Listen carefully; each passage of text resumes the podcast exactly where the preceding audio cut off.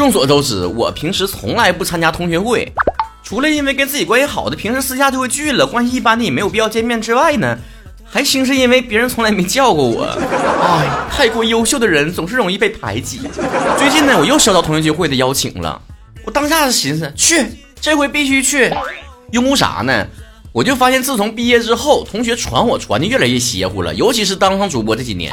往好了传有说我什么融资千万马上上市的创业成功了，往坏了传的还有说最近什么打击流量明星，哎呀封杀小鲜肉，然后我被封杀了关进去了。听到这种传闻我就合计，我当初是怎么跟他们考上一个学校的呢？整治流量小鲜肉关我屁事儿啊！那小鲜肉长成我这德行的，那还有啥流量？你告诉我，我要进去了，怎么一周更新那么多期节目呢？搁铁窗里面录的节目啊，所以我决定亲自去同学会上粉碎这个谣言，马上就回复对方。今年我去，我同学也连线给我回复。我去，我咋群发同学聚会的消息的时候，忘把你勾回去了呢。淘气，那我也去，都是缘分。当天我进营晚去的，那明星走红毯啥的，为了抢咖位，不都是故意晚去吗？我拖不过明星，还拖不过你们了。再一个，我也害怕让他们知道我这么大个主播做八年节目了，然后还坐地铁呢。没想到下地铁还是遇到同学了，搁那门口等着呢，还升了八个声调，然后像村里媒婆的语气说：“哟，咋的，大主播还坐地铁呀？”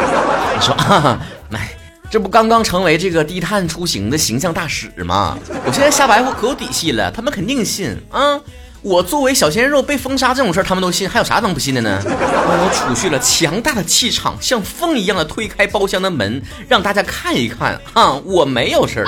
我到哪个角落里面，哪个小崽子搁那突然间说了一句：“哟，你出来了，给你点豆腐汤解解风啊。”完了，我说之前呢，我确实没有进去，但是今天谁再给我臭白乎呢，我就即将会因为刑事案件而进去了。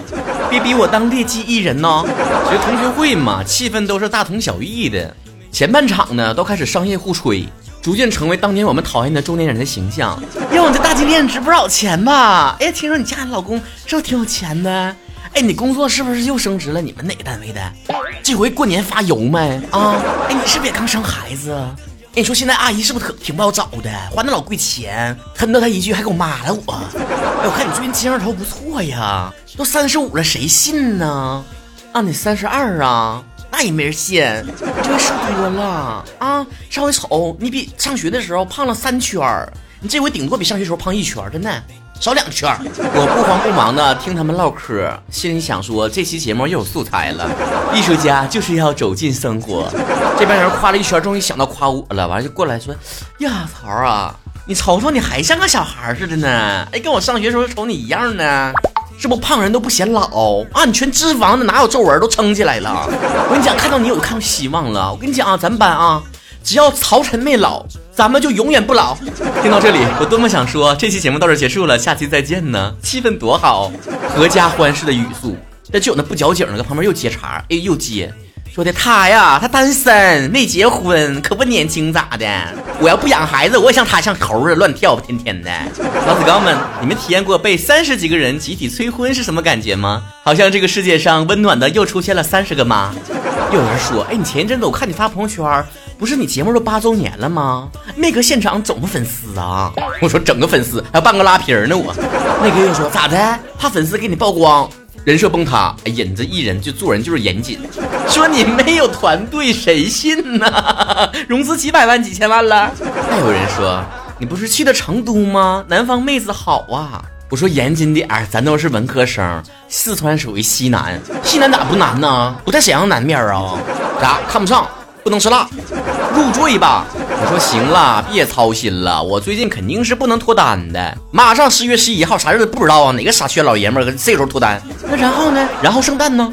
再然后呢？元旦呢？再然后呢？过年呢？再然后呢？情人节啊？活该单身！就你这抠的，你还脱单呢？你这辈子就这样了？你不大主播吗？朋友们，这两年说实在的，我最讨厌别人说我是大主播，因为银行卡可不是那么告诉我的。当然，每当有这个混沌的气氛出现的时候，就有李钟克出现了。行了行了啊，别说了，总催啥婚呢？像他们这种搞艺术的人吧，就得保持单身状态，知道不？我说抬举了抬举了，折差奴婢了，奴才不是搞艺术的，咱就是顺水胡咧咧而已。明白明白，文人都谦虚嘛。但你也别怪老同学善意的提醒你啊。你这年纪呢，也是真到了，咱不是说就是你到年纪就必须得结婚，但是为什么大家伙都那样呢？你看一看，都别说咱们班了，你再看看全年级有几个像你这样的？你瞅瞅你穿这衣服，打上学的时候就穿这种不三不四的，裤裆大的跟米缸，上衣左右两边颜色不一样，还我知道咱不懂时尚，不像你懂，谁上学的时候不叛逆呀？不想着我这辈子就这么活呀？有态度吗？我那前还是 rocker 呢，当年我那小脏辫不比你那小粉毛有个性啊？但是兄弟，说一句实在的，人终归要回归家庭的。曾经我也不信邪，但是为什么那么多人都走同样的路？咱不是从众，对吧？而是这条路那么多人都验证过了，是正常人该走的生活。你看着是比咱们年轻，但有啥用呢？也没对象，就用那个厚厚的滤镜，整完之后你爸妈都不认识你那张脸，整完之后就骗那个无知少女当你粉丝，成天没事就是家人们快买我的东西，要不然家人们谢谢打赏，榜一大姐、榜一大哥的。我说我不是这，我知道，我懂，我知道。你不带货，你不直播，但是你跟那个差不了多少啊，都同一类的，都是那个卖声那个卖声的，骗完那无知少女的钱之后啊，你瞅瞅你这一天不够嘚瑟的了，一会儿去这个酒吧矫揉造作的拍一张照片，一会儿跑那个景区里面没事拍几个自拍，再不然就逛逛展，你能看明白啥呀？有啥能比下了班之后回到家看到老婆孩子在炕头上好啊？那才是正经人过的日子啊，兄弟。这个话不投机半句多的这个场合出现的时候，我们就废话文学就可以登场了啊！是是是，你说这些呢，抛出去观点我都挺同意的。想必当我认同你观点的时候，就能同意你观点了。同时我意识到这个场子不是我控制得了的，我成那个另类了。这时候急需从人群当中抓一个同类出来，我正好在人群中撒么到了。上学的时候跟我一个街舞社团的，那在上学的时候那也是因为梦想而燃烧的小伙子。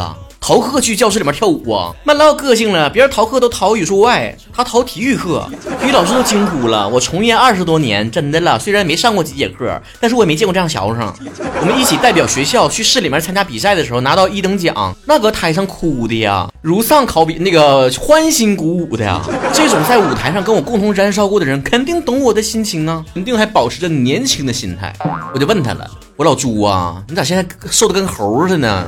是谁当年说的呀？瘦的跳舞不好看，没有肉飘着，气场出不来。我说，哎呀，还跳啥舞啊？早就不跳了。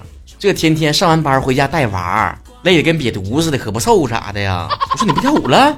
这在各大青春电影当中，不都是得有需要像我这样的一个人提醒他们，不要被世俗淹没，重拾年轻的梦想。起码缝纫机乐队、少林足球、欢乐好声音都这说的。我说老朱啊，难道你都忘了？哎呀，忘了。老曹啊，咱不能总活在过去的记忆当中。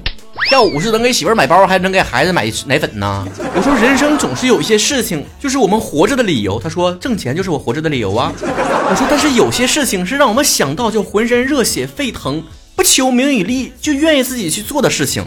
他又叹了口气说。有些人光是活着就已筋疲力尽。我说呀，你这个是不是跟我妈关注的是同一个微信公众号啊？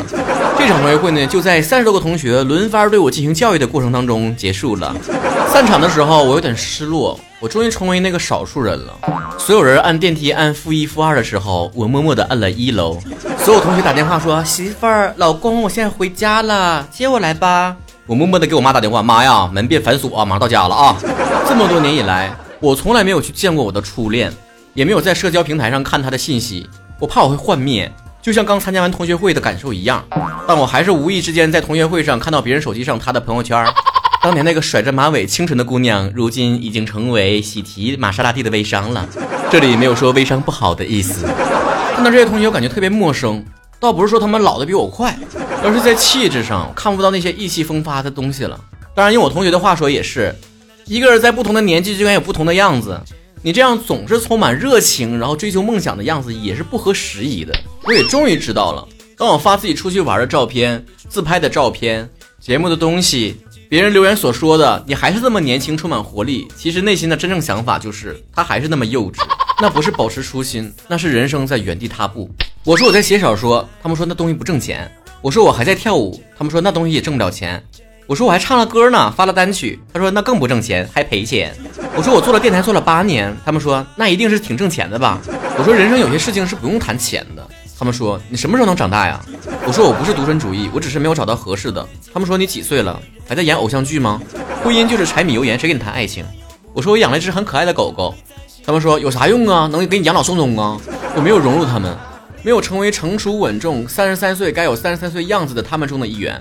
不知道是我更感受到被冒犯，还是他们？那个在同学会刚开始跟我说只要曹晨不老，我们都不老的那位同学，临走的时候又跟我讲：“你这么任性的活法，别看眼下风光。”只怕晚景凄凉。我也说拉倒吧，我也看过《甄嬛传》嘛，太后跟甄嬛说的。他说对呀，既然你看过，你应该明白这个道理呀。没有子嗣是没有前途的。我说好的，谢谢同学，回家陪你家四郎睡觉去吧。其实我甚至相信他开头说那句话并不是客套。